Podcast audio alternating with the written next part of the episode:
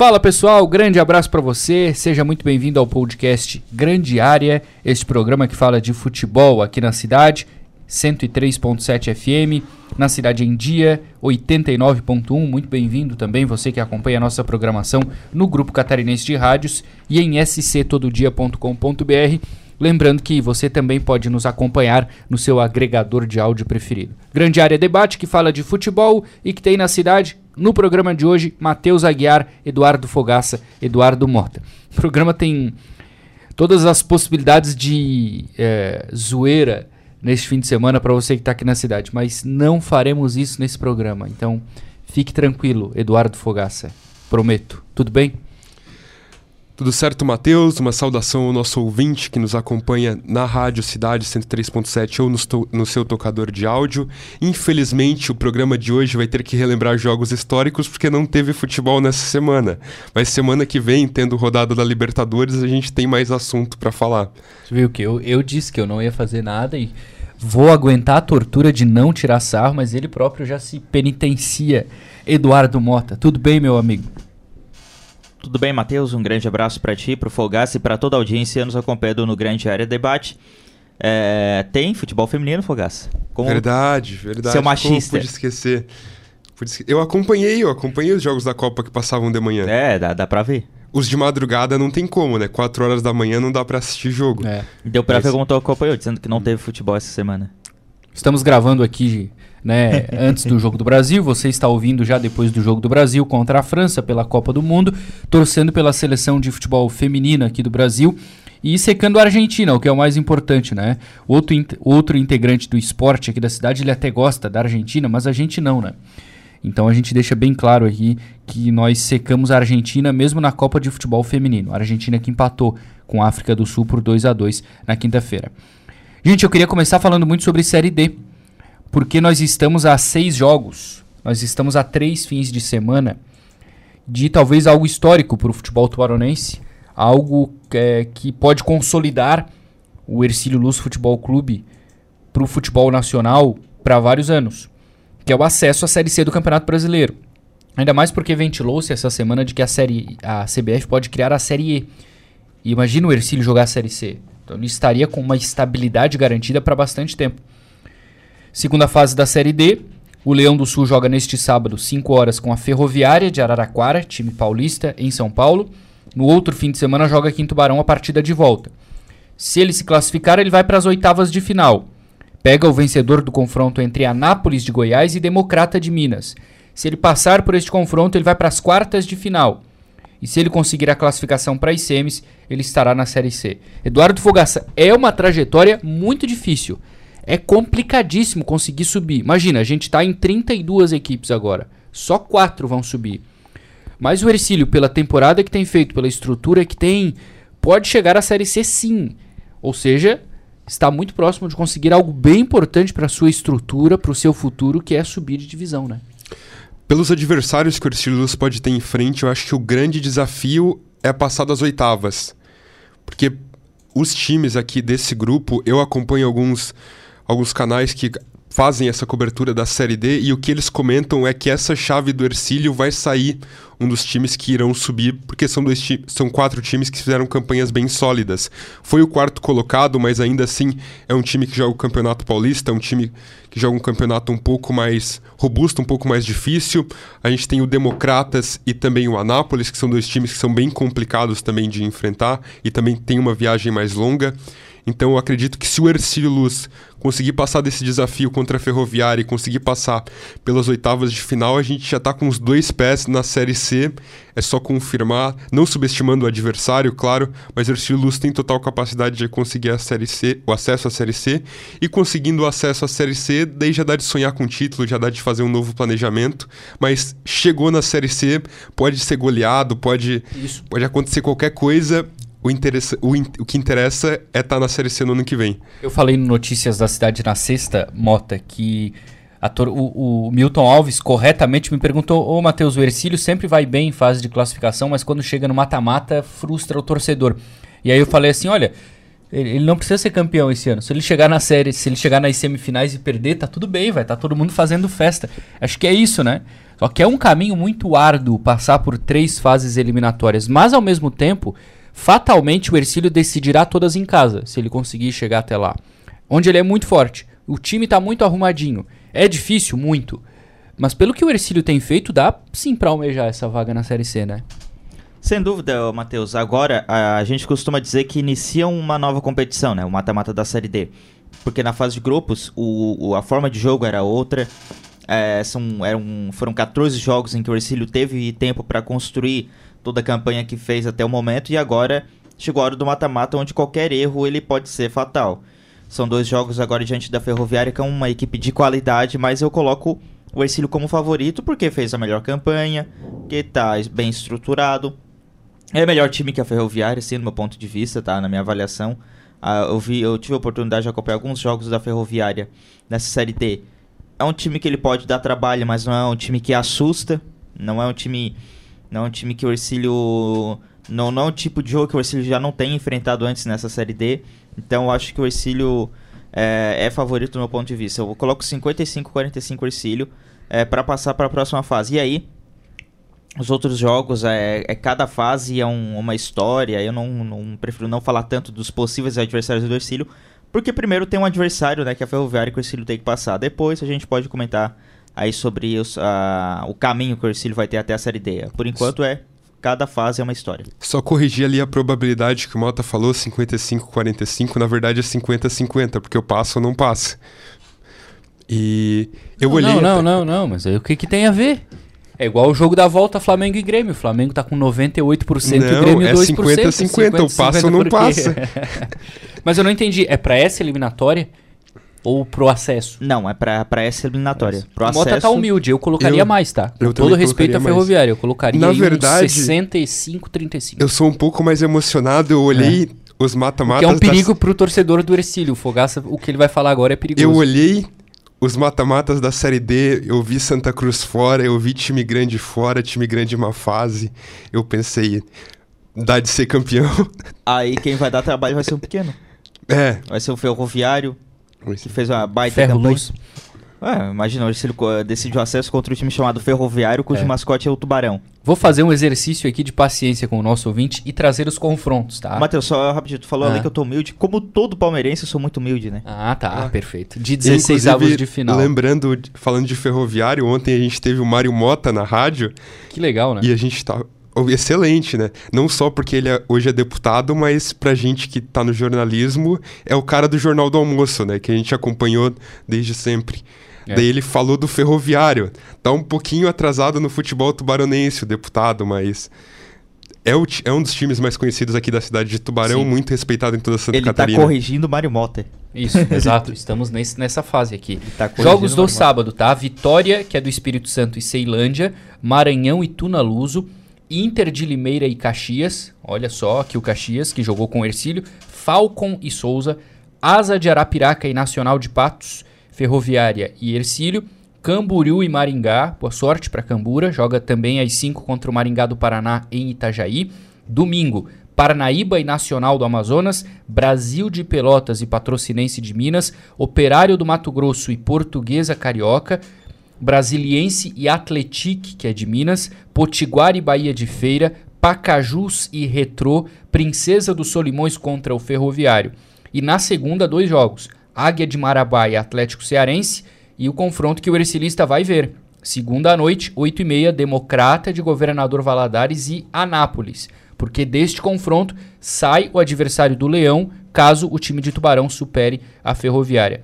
Eu só queria aqui destacar rapidinho alguns confrontos, só pra gente, em linhas gerais, passar aqui. É, eu, pelo menos, estou torcendo pro Camboriú, assim. Time catarinense, sabe? Vai pegar um time ali do Paraná. Eu queria ver o Camboriú avançando, mas o Maringá é favorito, Fogaça, na minha opinião, porque na Copa do Brasil, por exemplo, foi longe, é um time que foi bem no Paranaense, vai decidir em casa. Mas a gente torce pro Camboriú, né? É, o Maringá é amplamente favorito. Tem aquele jogo contra o Flamengo que todo mundo lembra quando fala do Maringá, aqueles É. 2 a 0 Mas o Camboriú tem total as condições de passar, de fazer um bom resultado fora, trazer a classificação para dentro de casa. E quanto mais longe for os times catarinenses, melhor, né? Ano passado a gente teve três catarinenses representando na Série D e os três foram tiveram campanhas péssimas. Esse ano quase que a gente teve três nos playoffs, infelizmente bateu na trave, mas a gente tem agora como representante de Tubarão o Ercílio Luz e de Santa Catarina o Camboriú e eu espero que os dois times consigam avançar. Lembrando que se o Ercílio subir ou o Camboriú subir, o Joinville ganha vaga na Série D do ano que vem. Então o Jack está torcendo pro Leão do Sul, claro, que tem mais chance de subir do que o Camboriú, né? Confronto interessante, Mota. Brasil de Pelotas e Patrocinense. Brasil muito mal aí, em crise, mas conseguiu passar no finalzinho. Vai pegar o líder do outro grupo, decide em Minas Gerais. Mas o Brasil de Pelotas tem a torcida a seu favor, né? O que na Série D é raro. Olha, com todo respeito ao patrocinense, Brasil de Pelotas favorito. Você acha? Ah, mas nem se compara, é tradição. Acha que a camisa, pesa? É esse momento que a camisa pesa, esse momento é, que a mata, torcida mata. pesa, é mata-mata, é time gaúcho. Então, olha, eu coloco o Brasil de Pelotas aí, pelo menos uns 52-48, né? Porque o Patrocinense fez uma campanha, se foi líder, é porque fez uma campanha boa, tem um time bom.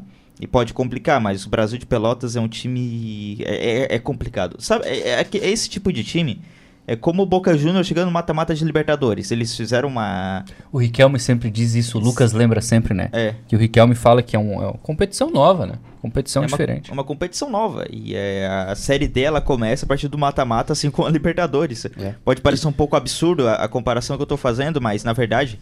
Torneio de mata-mata é assim, em qualquer o... esporte. Com eu lembro que de, teve um ano que o Palmeiras podia eliminar o Boca Juniors 2018. na fase de grupos não foi. eliminou e foi eliminado no mata-mata pelo Boca. E que bom que não eliminou. Não, tem uma, uma, outra situação. O, o Ercílio Luz, no estadual do ano passado, vai para a última rodada contra o Havaí classificado e vai com os reservas para lá. Poupa todo mundo para não queimar cartão, aquela coisa toda. Toma uma roda do Havaí. E aí a vitória do Havaí fez o Figueirense se classificar. E aí o Ercílio pega o Figueirense e é eliminado pelo Figueirense. Então tem isso aí também, né?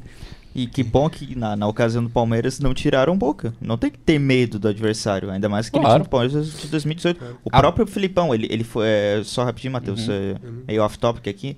Mas uma entrevista coletiva perguntaram, questionaram isso ao Filipão. Acho que foi depois da, do jogo no, em São Paulo, que foi 2 a 2 que o Boca se classificou.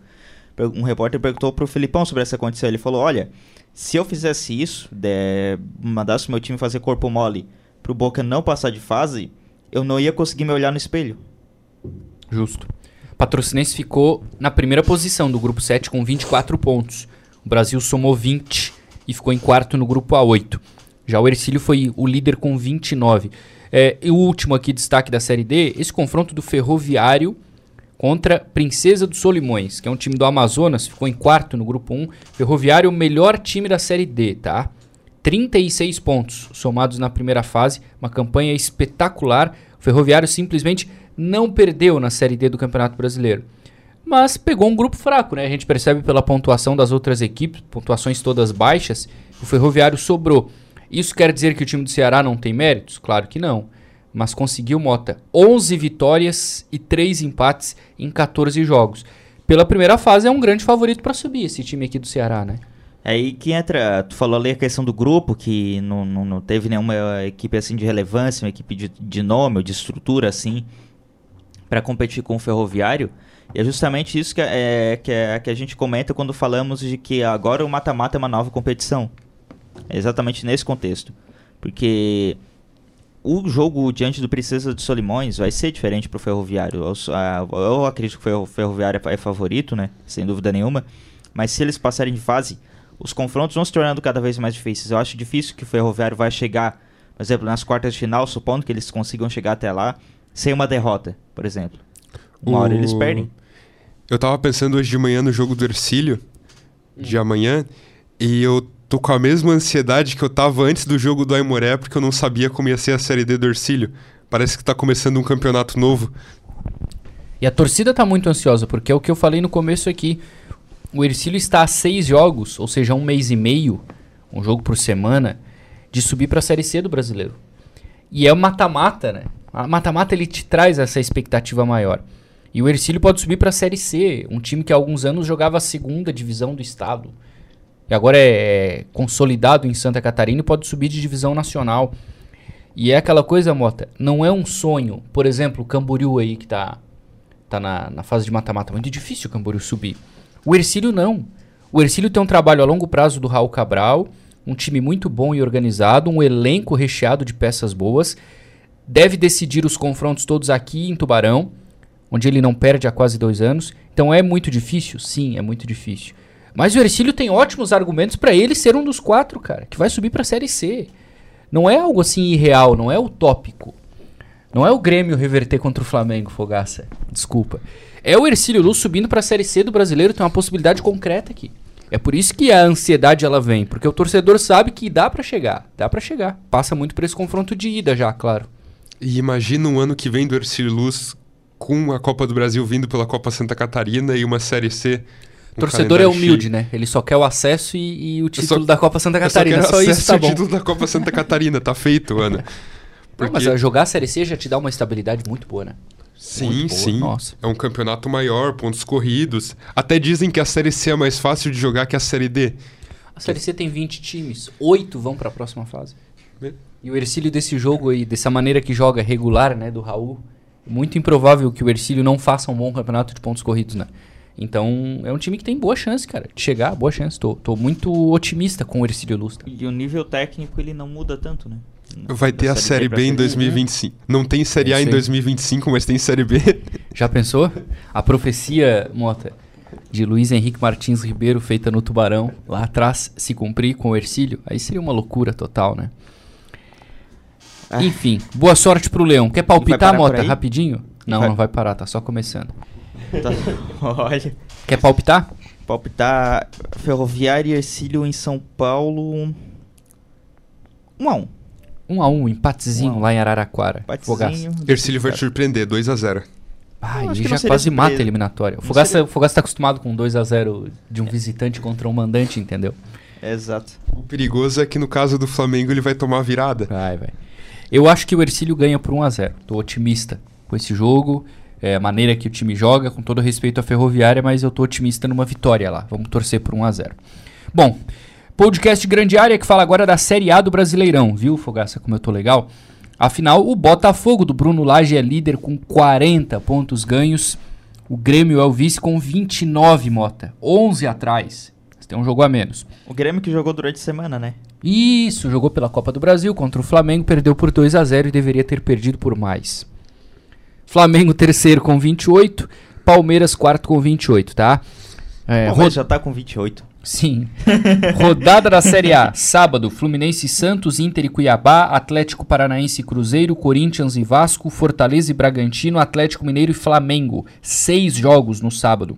Domingo, São Paulo e Bahia, Botafogo e Coritiba, América Mineiro e Palmeiras, Goiás e Grêmio. Fogaça, tudo indica, com todo respeito ao Coxa, que o Botafogo vai continuar nadando de braçada mais uma semana na liderança né, da Série A. É, é muito difícil. O Coxa, aliás, dos times que estão na zona de rebaixamento, eu acho que o Coxa e o América podem dar algo a mais. Depois que teve a troca do técnico, o Zago saiu do Coxa, o Curitiba conseguiu alguns resultados. O América é um time bem chatinho de se enfrentar também. Eu acho que esses dois times não caem, apesar do primeiro turno ruim. Mas o Botafogo, inclusive, perdeu para o Goiás, né? Então a gente pode ter uma, algumas oscilações. Eu imagino que seja natural que o Botafogo oscile. A gente já viu times maiores que fizeram um primeiro turno espetacular oscilando. A gente já viu acontecendo com o Palmeiras. A gente já viu acontecer com o Corinthians, que tem aquele vídeo do Neto dizendo que o Palmeiras ia chegar. Então, eu acho que. Não lembra, dói. eu acho que não dá de dizer Pô, um favorito. Ficou muito perto, cara. Tá louco. Pode é, Não dá para dizer um favorito porque chega nesse ponto que a água vai começar a bater na bunda dos times que estão na parte de baixo da tabela. Daí é normal os times que estão na parte de baixo da tabela começar a arrancar resultado.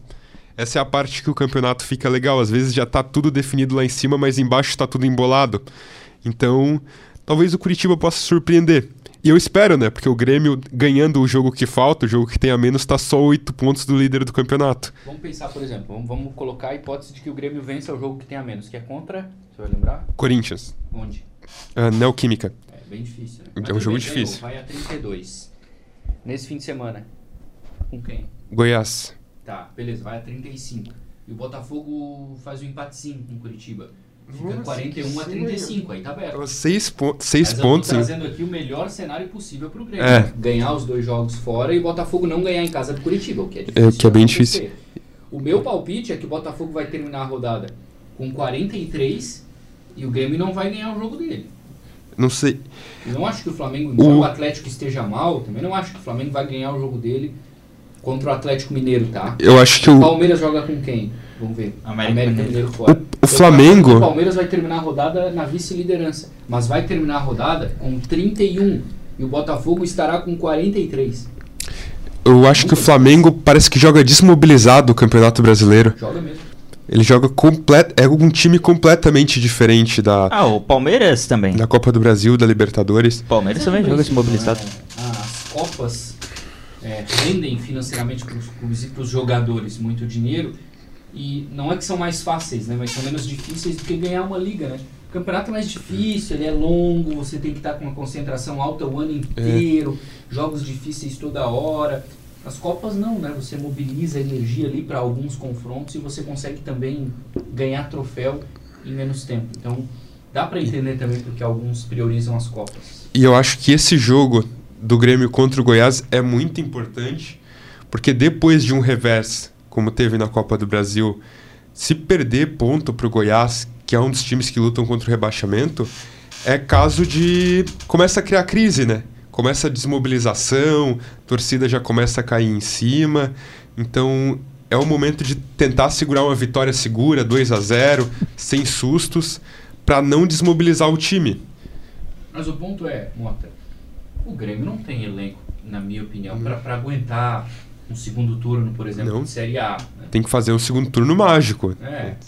O Flamengo está envolvido em três competições ainda. Então é jogo quarto e domingo sempre, embora tenha um grande elenco.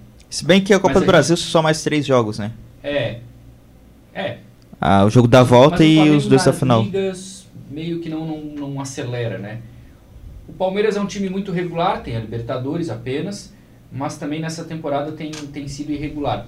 E o Botafogo tem a Sul-Americana, que é um campeonato que não vai ser prioridade em relação ao brasileiro, porque o Botafogo só ganhou uma vez o brasileiro. Está jogando muito bem e está com uma vantagem muito grande. É, acho que o Botafogo não vai manter esse nível alto até o final. Mas é muito candidato a ganhar o campeonato, sobretudo porque os concorrentes não, não abraçam assim uma perseguição, sabe? Eu acho que o Botafogo. Acho que estão demorando já pra dar a faixa de campeão pro, pro Botafogo, viu? Já queria dar, já? Botafogo vai ser campeão. Tem certeza? Botafogo vai ser campeão. E aí, Fogaça? Eu acho que tem muita água pra rolar embaixo dessa ponte ainda, acredito. Tu fala disso só porque teu time é o Não, vice-líder. porque se o, se o Palmeiras cai da Libertadores, o Palmeiras é candidato ao título do brasileiro. Né. Se o- o Os Palmeiras. Palmeiras cai da Libertadores, acabou a temporada. Não, 100%, não. acredito não, que não. sem chance, sem chance. Se Não. o Palmeiras cai da Libertadores, se o Flamengo tem um revés na Libertadores, fala ele isso. é franco favorito ao título também. Mas aí Atrai. tem a distância pro Botafogo. Ah, acho que dá. Muito grande. Não, não acho que seja tão grande assim. O Grêmio é o time que tem menos capacidade, o time que tá a menor distância. Mas eu acho que mesmo assim dá de tirar, não é tanto ponto, é um turno inteiro. São 19 rodadas até o fim do campeonato, é muita Mas, coisa. é, mas o problema não é tu fazer 11 pontos, é o Botafogo perder 11 pontos. Botafogo simplesmente não perde. E eu acho difícil eles terem uma oscilação, uma, um momento de instabilidade que vá culminar na perca desses pontos. Pode chegar perto em alguma, alguma determinada fase do campeonato, mas eu acho que é muito difícil. E outra, é, o Botafogo ele joga um futebol melhor do que os outros times. Que o, do que os seus concorrentes. O Botafogo ganhou do Palmeiras Na no Allianz Parque ganhou do- do Flamengo no Maracanã com o mando do, é, do Flamengo. Então, assim, ó, os adversários mais fortes e adversários diretos, o Botafogo venceu. Então, é simplesmente quem poderia, quem, tá, quem era mais candidato a tirar ponto do Botafogo, não tirou ponto do Botafogo. Aí tu queres que eu acredite que o Cuiabá, que o, sei lá, que o Corinthians, que, ah, sei lá, en- enfim, qualquer outro time aí da, da, da, da Série A, Goiás, Curitiba, vão tirar pontos do Botafogo? Um dos times que tirou Goiás. ponto do Botafogo foi o Goiás. Sim, foi Goiás, mas, Ganhou. mas o Raio não cai duas vezes no mesmo lugar. Tem um argumento que é o seguinte, eu não sei se vocês concordam. O Botafogo só ganhou o brasileiro em 95, né? Tá muito pressionado pra ganhar. Uhum. É... Matheus, consegue falar um pouco mais perto do microfone? Um pouco mais perto do microfone. Agora Tá. sim, acho que estava desligado. O Botafogo só ganhou o brasileiro em 95. Tá muito pressionado para ganhar esse ano e tá bem na frente. A campanha do Luiz Castro foi avassaladora, né? O Botafogo demoliu os adversários no primeiro turno. Vai, ser, impossi- vai ser impossível manter. Não só demoliu, mas eu acho que ele ganhou até jogando mal. É, vai ser impossível manter essa, essa quantidade de resultados. E tem um técnico novo que é o Bruno Lage. O que, que acontece? Mesmo que o Bruno Lage faça uma boa campanha, ele vai perder, o time vai perder, vai oscilar. Será que essa pressão não vai aumentar para ele e para o trabalho? Porque Ele já tá pressionado. o Luiz Castro deixou a régua lá no teto. E aí, mesmo que ele faça um bom trabalho, a régua vai, vai descer. E aí pode ter pressão. Ah, mas antes o time era melhor, mas também a campanha antes era brilhante. Será que isso não pode fazer pelo time que o Botafogo tem hoje, que é arrumado, é organizado, é bom, mas não é assim recheado de estrelas? Dar uma oscilada no segundo turno, que aí sim é quando o campeonato se decide? Eu acho que o Bruno Lage já tá pressionado. Já porque tá os dois pressionado? resultados que o Bruno Lage teve, as duas partidas foram dois empates. Um contra o Patronato da Série B e eu não lembro quem foi o time que empatou com o Botafogo no Brasileiro. O Santos. o Santos. Então, eu acho que já começa uma pressão da torcida, ele precisa apresentar um resultado favorável para a torcida, porque se criou um clima de já ganhou na torcida do Botafogo. A gente vê isso. Não só na torcida do Botafogo. É, tem time que tá no clima de já perdi, Isso. mas eu acho que começa essa pressão e se tu não responde rápido, já fica mais difícil de trabalhar. Ele tem 13 pontos à frente do Flamengo, 12. Tem 12 pontos à frente do Palmeiras, Isso. tem 11 à frente do Grêmio e na hora que isso começar a diminuir, vai ter torcedor do Palmeiras batendo batendo assim do Botafogo igual o Neto, começando a gritar que não vai dar. É, que tem a gordura pra queimar, né? Daqui a pouco pode Daqui dar uma pouco não oscilada, tem. não tem. Aí a pressão vai ficar maior. É muito rápido, é três partidas. É. E faltam aí umas 20 tem, ainda pra tem terminar. 20 Mais partidas 20. pra acompanhar o, acabar o Eu campeonato. lembro que em 2017 o Corinthians estava super mal, assim. Eles tinham feito uma gordura gigante. Isso, ganharam, né? E o Palmeiras co- começou a ganhar os jogos aqui ali, foi se aproximando, chegou a vice-liderança e a, e a torcida do Palmeiras para provocar os corintianos, que eles ficavam virados, né? Falavam, não, não, nosso foco é no G4, não sei o quê. Nada, o Palmeiras queria o título, né? Queria ti- tirar esse título do Corinthians. Aliás, Foi esse ano que veio o vídeo do Neto. né? Aí, Sim. aí o esse, Carilho, o Corinthians perdeu pra Ponte Preta, né? Sim. E esse, e esse vídeo foi muito foi pouco antes de uma partida que ia ser decisiva, que era um derby, Corinthians e Palmeiras. E se eu não me engano, quem ganhasse, se o Palmeiras ganhasse, o Palmeiras ia assumir a liderança do Corinthians. Aí daí pra frente, um abraço. O Palmeiras não ia perder mais. Ia ser campeão. O jogo terminou 3 a 2 pro Corinthians. o- Aí- inclusive, E aí o inclusive Corinthians falando o em pontuação, o campeonato campeão. brasileiro é tão maluco que o Grêmio esse ano tem a mesma campanha do Palmeiras ano passado com um jogo a menos e não tá nem disputando o título teoricamente. Mais uma razão E- do porque eu acho que o Botafogo. E ano passado o Palmeiras liderou de ponta a ponta. Ninguém chegou perto do Palmeiras. Não, e assim, o campeonato é tão maluco que quem é que, que palpitaria há alguns meses que o Botafogo era candidato a título? Ninguém. Os fanáticos do Botafogo, sim. Os Mas, fanáticos assim, do análise, Botafogo queriam ninguém- a cabeça do Castro. É, queriam tirar o Castro no, no Carioca. Ninguém apontava o Botafogo favorito ao brasileiro. E o Botafogo simplesmente é líder disparado do brasileiro. Então, este é o campeonato brasileiro de Uma futebol. campanha que, caso ela for, for mantida, tem tudo pra ser histórica. Se, se o Botafogo espelhar a campanha que ele fez essa, eh, nesse primeiro turno, ele vai ser campeão aí com mais de 80 pontos, perto de 90 pontos. Sim. Então, um time muito. Mas eu não sei. Eu acho que o Botafogo não tem peça pra isso. Eu acho que uma hora a perna vai pesar. É. Pressão é muito grande no segundo turno, né? Teve um caso parecido em 2020, o ano da pandemia, que foi o São Paulo do Diniz, né? Tava bem na frente do Flamengo e aí a pressão começou a aumentar, o São Paulo não aguentou e o Flamengo melhorou e o Flamengo roubou o título na última rodada contra o Inter. Em 2008, o Grêmio perdeu o título brasileiro pro São Paulo assim. Que ele liderou todo o primeiro turno. O Grêmio com Foi o Roger oito? Flores. Ah, foi 8, São Paulo ganhou Foi oito. 6, 7, 8, né? Pô, 2009 eu nem vou falar nada, né? É, não, 2009 nem falo. Em 2009 o Palmeiras liderou por 19 rodadas e, e terminou o Brasileiro, não foi nem pra Libertadores, foi pra Sul-Americana. Graças a Petkovic e Adriano. Não, graças à burrice do, do Palmeiras. Vamos Era lá. o Murici, né? Acho que era o Murici o técnico do Acho Palmeiras. que era, acho que era o Murici. O Grêmio. Foi o ano da entregada, né? Entregada. Que o É, Grêmio foi o último entregou. jogo, Grêmio, Grêmio- reserva e Flamengo no Maracanã, né? O Inter era o vice. E dizem que o cara que faz o gol do Grêmio é ex-joga- era ex-jogador do Botafogo, por isso que eles tinham tanta raiva do Flamengo. Ele não queria entregar de jeito nenhum. Quem foi mesmo? Cara, é um nome, é um nome esquisito com K. Não lembro o nome Depois a dele. gente lembra. Bom, só pra fechar, né, Mota? Lembrando, Copa do Brasil, nesse meio de semana, o Grêmio perdeu em casa pro Flamengo 2 a 0 e Não. o Corinthians ganhou do São Paulo 2 a 1 Flamengo virtualmente na final. Corinthians e São Paulo farão um grande jogo no meio de agosto. Perder não, perder é de 1x0. O Grêmio foi humilhado em casa. Fogaça não Já comentará diria este assunto. Facincani. O Palmeiras tá onde mesmo? Na Libertadores. Tá em São Paulo. Tá em São Paulo? É. E Tchau, na Copa gente. do Brasil, cadê? Abraço, obrigado pela audiência. Esse foi o podcast Grande Área. Valeu, Eduardo Mota, valeu, Eduardo Fogaça. Fique na cidade, fique no grupo Catarinense de Rádios, acompanhe este programa em sctododia.com.br e os nossos episódios aí no seu agregador de áudio preferido. Um ótimo fim de semana para você que está acompanhando a nossa programação. Abraço. E lembre-se, o Grêmio não tá na Libertadores. Boa E lembrança. nem o Palmeiras na Copa do Brasil. Tchau. Tchau, o Grêmio não tá na Libertadores.